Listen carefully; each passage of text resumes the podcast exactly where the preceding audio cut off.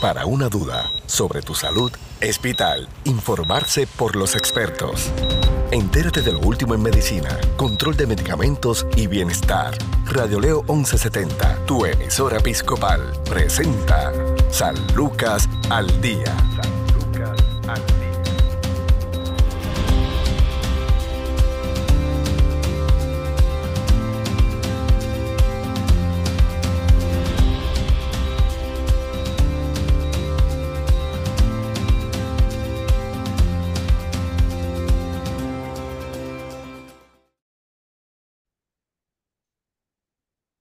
¿Qué tal amigos? Les saluda la periodista Sandra Torres Guzmán. Esto es San Lucas al Día, el programa del Sistema de Salud Episcopal. Nos acompaña la licenciada en nutrición y dietética, eh, Joanny, Joangeli Pérez, quien es directora de nutrición del Centro Médico Episcopal San Lucas. Saludos, licenciada. Saludos Sandra y saludos a todas las personas que nos están escuchando. Un placer para mí estar aquí con ustedes. Para nosotros, Joangeli, hoy nos va a hablar sobre la nutrición y las condiciones gastrointestinales. Eh, es una, yo digo, van, una va de la mano de la otra, porque precisamente eh, las condiciones gastrointestinales se dan precisamente en muchas personas desde que venimos al mundo Basta con mirar a un bebé recién nacido que no tolera cierta leche de fórmula eh, o que no puede, porque no puede ser alimentado por leche materna. Vamos a hablar sobre este tema que es demasiado eh, importante. ¿Cuán relacionadas y qué debemos saber sobre la nutrición y las enfermedades gastrointestinales? Pues mira, Sandra, muy bien como tú mencionas, van de la mano las condiciones gastrointestinales y la nutrición. Es parte del tratamiento de todas estas condiciones gastrointestinales, que son muchísimas, ¿verdad? Este, parte de ese tratamiento es una buena alimentación, una alimentación balanceada. Siempre tenemos que ir acompañado del médico y de la nutricionista para poder quizás aliviar esos síntomas que muchas de esas condiciones nos provocan o quizás, ¿verdad? Entonces, este, aliviarlo o quizás hasta, hasta curar esta condición junto con un tratamiento farmacológico y entonces lo que vendría siendo una, una dieta o una alimentación balanceada. Todo va a depender del tipo de condición gastrointestinal que tengamos, ¿verdad? Este, todos tienen un una intervención nutricional distinta va a depender de la condición que tengamos y del estilo de vida de la persona, porque también es bien individual. Es bien importante que sepamos que quizás yo puedo tener una condición gastrointestinal y intervención nutricional que, que yo tenga conmigo no significa que va a ser la misma que quizás tenga otra persona. Claro, ¿cómo podemos eh, definir eh, lo que son las condiciones gastrointestinales y cuáles son las más frecuentes con las que se están trabajando aquí en Puerto Rico? Mira, yo te diría que las más comunes al momento son el reflujo gastroesofágico. El reflujo gastroesofágico es prácticamente cuando los contenidos estomacales, ¿verdad? Se devuelven desde el estómago hasta el esófago. Esto normalmente nos pasa mientras dormimos. Diría que esa es la número uno, compitiendo, ¿verdad? Con lo que es la gastritis o la acidez estomacal, que es cuando el revestimiento de nuestro estómago entonces está inflamado, quizás por una mala alimentación, por fumar o por entonces consumir bebidas alcohólicas en exceso. También entre las más comunes está la enfermedad de Crohn's y la colitis ulcerativa. La enfermedad de Crohn's es también una inflamación, la, puede este, comenzar desde la boca hasta el intestino, puede afectar cualquier parte del tracto gastrointestinal.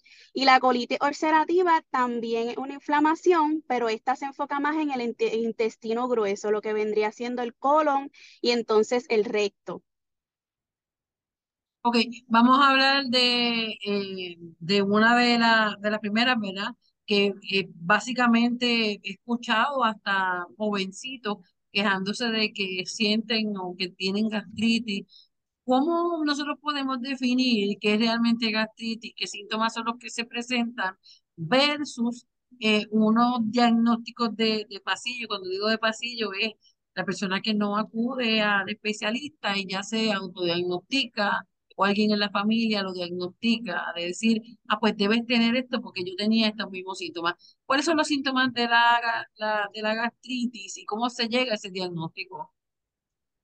Claro, como bien mencionaste, es bien importante que si alguno de las personas que nos está escuchando alguna vez ha presentado alguno de estos síntomas que voy a mencionar, eh, acuda a su médico, ¿verdad? Busque ayuda entonces del médico para obtener un diagnóstico certero y pueda comenzar este, con el tratamiento necesario, ¿está bien? Dentro de, de los síntomas más comunes que se presentan cuando tenemos gastritis o acidez estomacal, está la sensación de ardor o quemazón, ¿verdad? Sentimos como un ardor en la boca del estómago.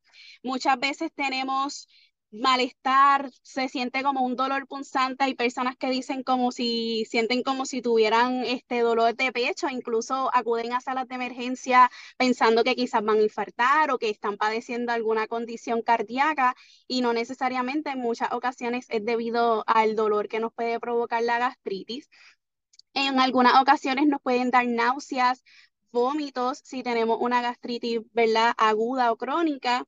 Y algunas ocasiones también tenemos como sensación de saciedad. Me siento lleno y en realidad no he comido nada durante el día, pero es debido también a esos síntomas que nos pueden aparecer a causa de, de esta condición.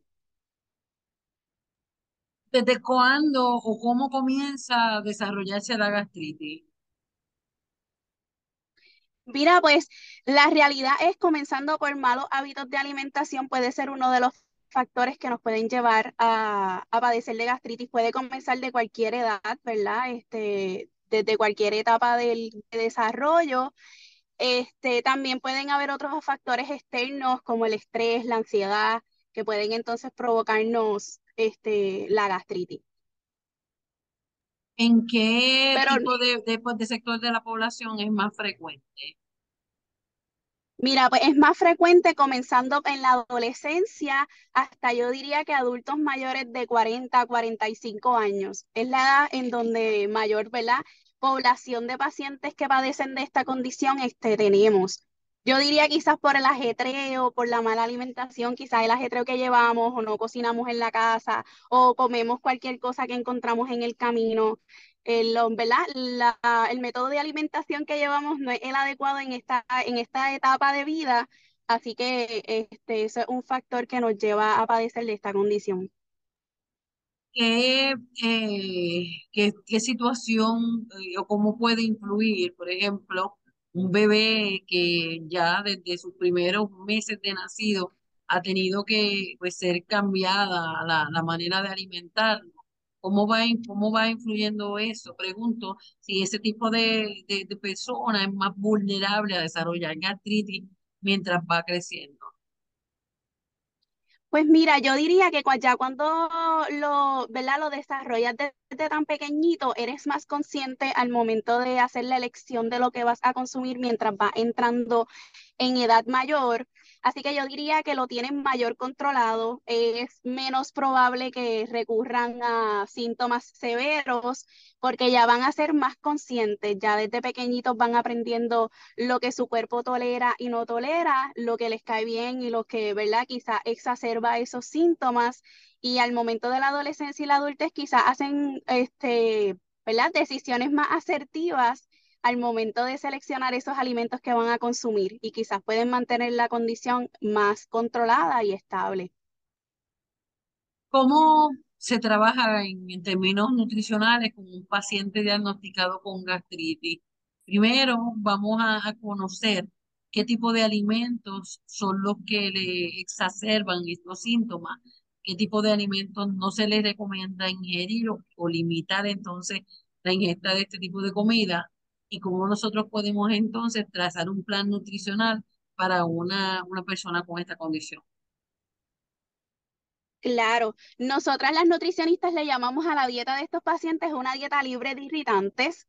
Este, y esto consiste, ¿verdad? Prácticamente en tratar de limitar o evitar, ¿verdad? Eliminar prácticamente los alimentos que son fritos, las carnes fritas, las papitas fritas, todo esto, ¿verdad? Le añade cantidad de grasa adicional al alimento y nos va a provocar síntomas de gastritis. Tratar de evitar todo lo que son los embutidos o carnes enlatadas. la tocineta bacon, el chorizo, el pepperoni, el salami, el corn beef, que es bien famoso y a los puertorriqueños les gusta tanto, las jamonillas, las salchichas, los hot dogs, todo este tipo de embutidos tras que son altos en sodio, son altos en contenido de grasa y también este, nos van a exacerbar los síntomas de la gastritis. Lo que son salsas picantes como la salsa barbecue o estas salsas mexicanas famosas que nos gustan. Las salsas que son a base de tomate, como la salsa marinara, las salsas que son con alto contenido de grasa, como la salsa Alfredo, debemos limitarlas o evitarlas. El ketchup y el vinagre también son alimentos que nos provocan síntomas de la acidez. El chocolate, que es un alimento que nos gusta a muchos, pero también se considera un irritante. Todo lo que son bebidas con cafeína, el té, el café, el refresco, las bebidas energéticas que también son, tienen alto contenido de cafeína. La cafeína también nos irrita, ¿verdad? El estómago, así que debemos tratar de limitarla, evitarla si padecemos de gastritis. Condimentos como la paprika, el ajo, la cebolla, la pimienta, también debemos limitarlos eh, lo que son las leches enteras, ¿verdad? Leche entera que es alta en grasa, los heavy cream, el whipped cream, los quesos altos en grasa también nos van a, ¿verdad? A provocar síntomas de gastritis. Bien importante, podemos, pues, vamos a pensar, ¿y entonces qué queso me voy a comer si todos los quesos tienen grasa? Vamos entonces a tratar de optar por quesos como el queso suizo o el mozzarella, que aunque tienen contenido de grasa, su contenido es menor si lo comparamos con el resto. Eh, también debemos mencionar las frutas cítricas, el limón, la toronja, la china, la piña, ¿verdad? Y el jugo de cranberry o el cranberry, que son este, irritantes y son cítricos también. Esto es bien individual porque me he encontrado con pacientes que padecen de gastritis y me dicen, no, pero yo todas las mañanas me tomo mi juguito de china y no me da ningún síntoma y me siento bien. Versus he tenido otros pacientes que no toleran nada de jugo de china ni de estos cítricos, así que es bien importante conocer nuestro cuerpo, probar estos alimentos y saber, mira, yo tomé jugo de china y no lo toleré, si lo, lo puedo tolerar para entonces no cohibirnos o prohibirnos de alimentos que quizás a nosotros como individuos no nos hacen daño. Bien importante mencionar también los postres de panadería que nos gustan mucho, incluyendo el pan de panadería y el pan sobao. Tienen. Utilizan manteca y grasa para confeccionarlo, así que tienen un alto contenido de grasa. Y por último y no menos importante, el alcohol. El alcohol lo debemos limitar porque entonces también nos va a exacerbar o a provocar estos síntomas de la gastritis.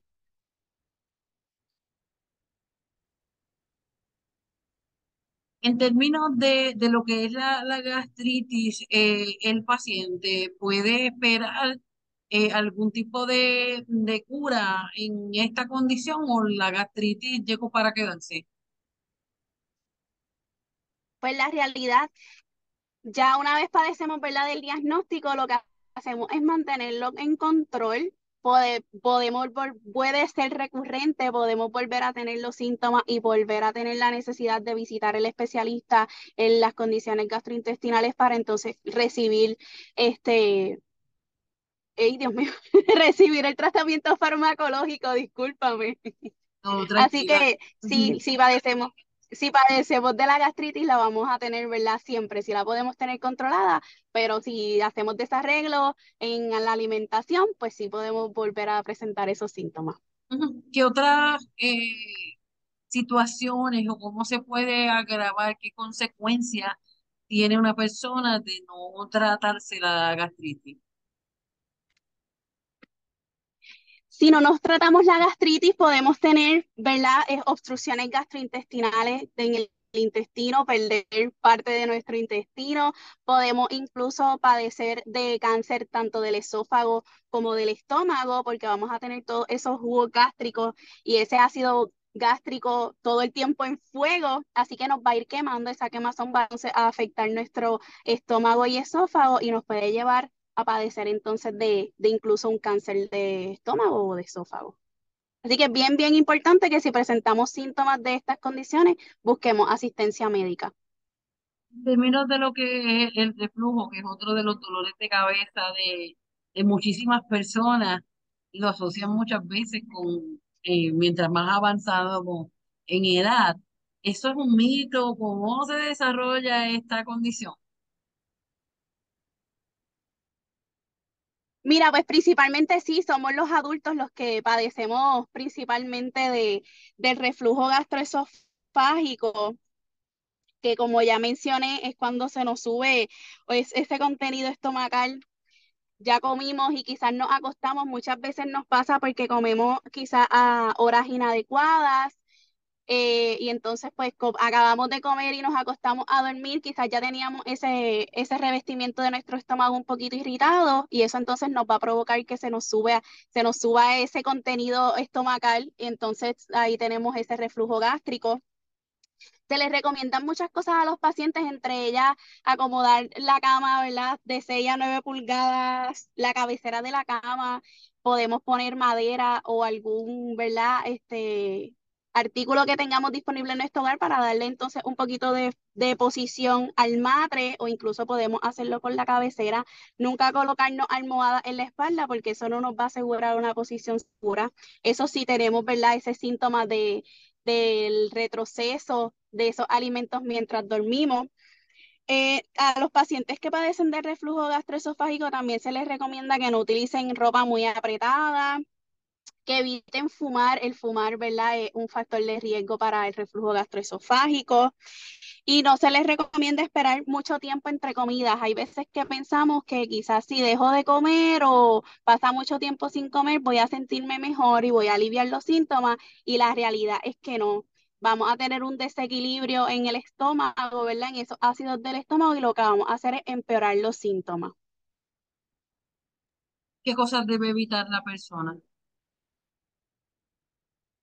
Pues la persona, las personas que padecen de reflujo gastroesofágico es bien parecido a lo que son los pacientes, ¿verdad? Que padecen de gastritis, incluyendo también lo que es la menta, la hierbabuena, eh, el chocolate igualmente, ¿verdad? Que la gastritis, todo lo que es frito, papas fritas, carne frita, chicharrones de pollo, todas estas cosas que encontramos en, en los chinchorritos, tratar entonces de evitarlas, eh, condimentos que sean muy fuertes como la pimienta, el ajo, ¿verdad? En Puerto Rico somos famosos, nos encanta utilizar ajo para todo, pues si tú padeces de reflujo gastroesofágico, debes tener mucha, mucha precaución con este condimento. También lo que son los embutidos, como mencioné anteriormente, las salchichas, los hot dogs, las jamonillas, todas estas carnes y embutidos son altos en contenido de grasa y esto nos va a exacerbar este, ¿verdad? los síntomas de reflujo y nos puede provocar ese retroceso de los alimentos. Las frutas cítricas, como ya había mencionado, es bien individual también, el limón, la china, la piña, la cranberry, este, va a depender individual de la persona, pero son parte de los alimentos que tenemos que tener precaución. Claro, y fíjate que es una, una situación bien difícil y sobre todo cuando somos más jóvenes, yo creo que somos más, estamos más en la mentalidad de arriesgarnos a probar cosas nuevas en términos de la, del alimento si no es con eh, estas salsas picantes, no, no, no nos gusta comernos ciertas, ciertas comidas la, más de corte mexicano. Eh, el pique es uno de los reyes en la mesa a la hora de comer para muchos. Eh, el ketchup, todas estas salsas, mientras más salsas y alternativas tengan de salsa, más les gusta, más picante, eh, así que, para aumentar la intención, la intensidad de, de ese sabor, y es una situación bien difícil porque en todos lados que vamos siempre nos ofrecen este, esa alternativa. Eh, cuando somos más jóvenes tal vez no, no tenemos esa conciencia de que en algún momento nuestro cuerpo va a seguir envejeciendo, nuestros órganos van a seguir envejeciendo y va a llegar el momento en que esos alimentos no nos van a hacer bien. Eh, yo digo que es como una, como una bomba de tiempo eh, y es una situación bien difícil. Es todos estos embutidos que son riquísimos. Aquí, bueno, no todo el mundo, ¿verdad? Pero a muchos les gusta ir a, una, a cualquier lugar eh, en familia y, detenerse en los distintos carritos de bordó, de estas alternativas que hay de embutidos, salchicha italiana, wow, la, las alternativas son, you name it, eh, muchísimas, pero la realidad es que eh, yo no sé de en qué momento, ¿verdad? Este, y muchos lo han hecho parte de su estilo de vida. Sí, no, claro que sí. Incluso yo he tenido la oportunidad de visitar restaurantes donde la comida es bien criolla y te promocionan el arroz blanco con la bichuela guisada y el corned beef, que eso es algo bien puertorriqueño. ¿Quién, verdad? Todos, yo creo que todos nosotros hemos comido arroz blanco con corned beef en casa de nuestras abuelitas. Es bien difícil poder dar esa cultura que nos enseñan desde pequeño, porque eso ya, ¿verdad? Viene ya de nuestras casas desde pequeñito, que nos hacían hasta el hot para desayunar. Eh, y cuando salimos a la calle, tenemos muchas de esas opciones disponibles. Quien no va a un restaurante y pide el mayo ketchup este, para echarle a cualquier alimento que se esté comiendo? Como bien tú mencionas, para resaltar, ¿verdad?, ese sabor. Pero si somos unas personas saludables que no padecemos de ninguna condición gastrointestinal, podemos quizás darnos ese gustito de vez en cuando sin abusar, porque como bien mencionaste también, en algún momento yo siempre digo, el cuerpo nos pasa factura, el cuerpo no olvida y todo lo que en algún momento entró por ese cuerpo nos va a pasar factura en algún momento. Así que tenemos que tener moderación y ser bien conscientes al momento de ingerir todos estos tipos de alimentos.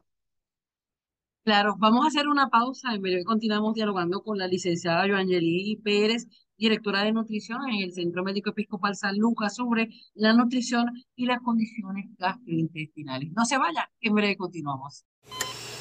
Tu salud no se detiene. Al igual tu programa, San Lucas al Día, por Radio Leo 1170M, tu emisora episcopal. Somos parte de tu vida. Las enfermedades digestivas son trastornos del aparato digestivo que algunas veces se denomina tracto gastrointestinal. En la digestión, el alimento y las bebidas se descomponen en pequeñas partes llamadas nutrientes que el cuerpo puede absorber y usar como energía y pilares fundamentales para las células. El aparato digestivo está compuesto por el esófago, tubo de alimento, el estómago, los intestinos grueso y delgado, el hígado, el páncreas y la vesícula biliar. El primer signo de problemas en el aparato digestivo con frecuencia comprende uno o más de los siguientes síntomas: sangrado, distensión, estreñimiento, diarrea, acidez gástrica, incontinencia, náuseas y vómitos, dolor en el abdomen, problemas para tragar, aumento o pérdida de peso. Una enfermedad digestiva es cualquier problema de salud que ocurre en el aparato digestivo las afecciones pueden ir de leves a graves.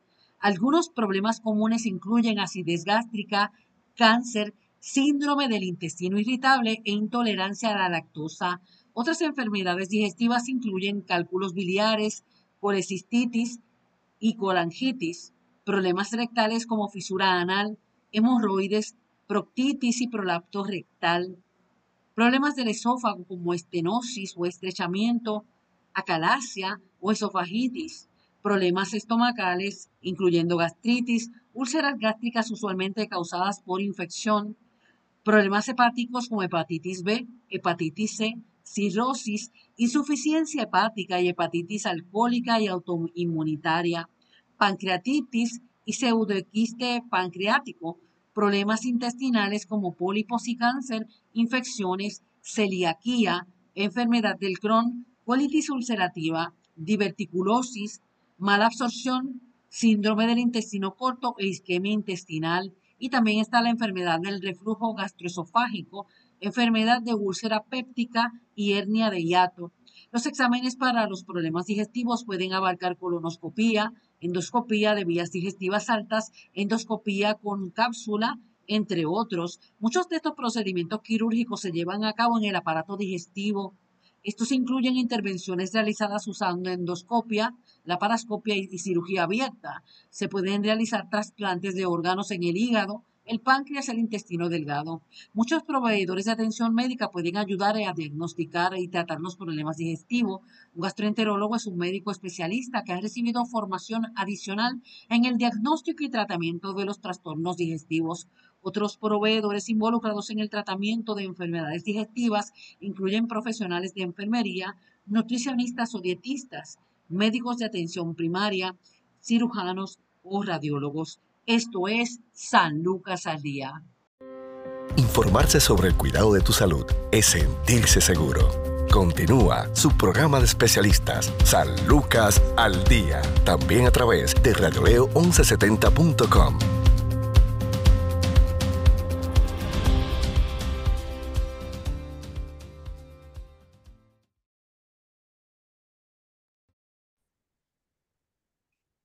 Continúas escuchando San Lucas al Día, el programa del Sistema de Salud Episcopal. Ustedes, Sandra Torres Guzmán. Nos acompaña la licenciada Joangeli Pérez, en directora de nutrición del Centro Médico Episcopal San Lucas, con el tema nutrición y las condiciones gastrointestinales. Una de, de las condiciones gastrointestinales que más eh, está afectando a nuestra población, ya la licenciada la trabajó en la pasada, en el pasado segmento, es la gastritis, la otra el reflujo, otros de, otras condiciones que también eh, están bastante altitas en términos de diagnóstico aquí en Puerto Rico, sobre todo con jóvenes, es la colitis ulcerosa o colitis ulcerativa. ¿En qué se diferencia? Porque muchas veces hablamos de Crohn y hablamos de colitis ulcerativa y mm, a veces eh, confundimos como que es lo mismo y no, ¿no? Son dos condiciones eh, distintas, son diagnósticos distintos, debo decir. ¿Cuáles son las señales de cada una y en qué se diferencian? Exacto. Este, tienes mucha razón, Sandra. Muchas veces las confundimos y tenemos que ser conscientes que aunque ambas son condiciones inflamatorias crónicas del tracto gastrointestinal, la enfermedad de Crohn's afecta cualquier parte de nuestro tracto gastrointestinal. Puede comenzar desde la boca hasta entonces el recto. A diferencia de la colitis ulcerativa, que la colitis ulcerativa se limita solamente a nuestro intestino grueso, es decir, el colon o el recto. Así que los síntomas, aunque son parecidos, no son iguales y los voy a mencionar. Cuando padecemos de colitis ulcerativa, podemos presentar síntomas como diarrea, sangrado rectal, en ocasiones no, ¿verdad? No siempre vamos a tener sangrado rectal, pero se puede presentar. Nos va a dar dolores y, y calambres abdominales. Vamos a sentir una necesidad urgente de ir al baño y vamos a notar una pérdida de peso involuntaria, quizás relacionada a esos episodios de diarrea por otro lado, tenemos los síntomas de lo que vendría siendo la enfermedad de Crohn's. La enfermedad de Crohn's también vamos a tener dolor y cólicos abdominales, pero en Crohn's podemos tener náuseas, podemos tener fiebre y podemos tener fatiga, a diferencia de la colitis. En el Crohn's también vamos a tener episodios de diarrea intratable, vamos a presentar sangre en, en las heces y vamos a tener disminución del apetito y por ende pues una pérdida este, sin razón de peso. Así que si nosotros vemos que tenemos estos episodios de diarrea incontrolable que se extienden por varios días, tenemos que buscar ayuda médica porque quizás estamos padeciendo alguna de estas condiciones y no lo sabemos. Em, en, esa, en esas situaciones, ¿verdad? He escuchado testimonios de, personas que fueron diagnosticadas con, con colitis ulcerosa, ulcerativa, cuando jóvenes, eh, es una situación bien dolorosa. Eh, muchos de estos jóvenes se cohiben de, salir, se van apartando de lo que eh, es su estilo de vida, ¿no? Eh, y entonces, pues, tienden a caer mucho en depresión. ¿Cómo se puede trabajar con este paciente? ¿Cómo se trabaja con el paciente de colitis ulcerosa?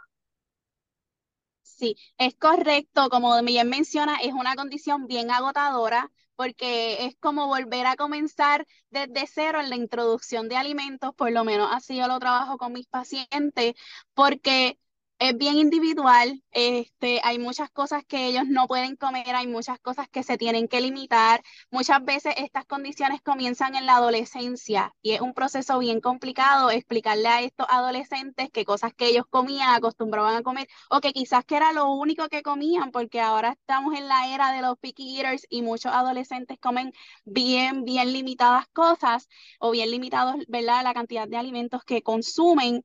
Es bien complicado poder llevarlo y guiarlo en este proceso a descubrir alimentos nuevos, a probar otras texturas, a incluir cosas que quizás antes no comían.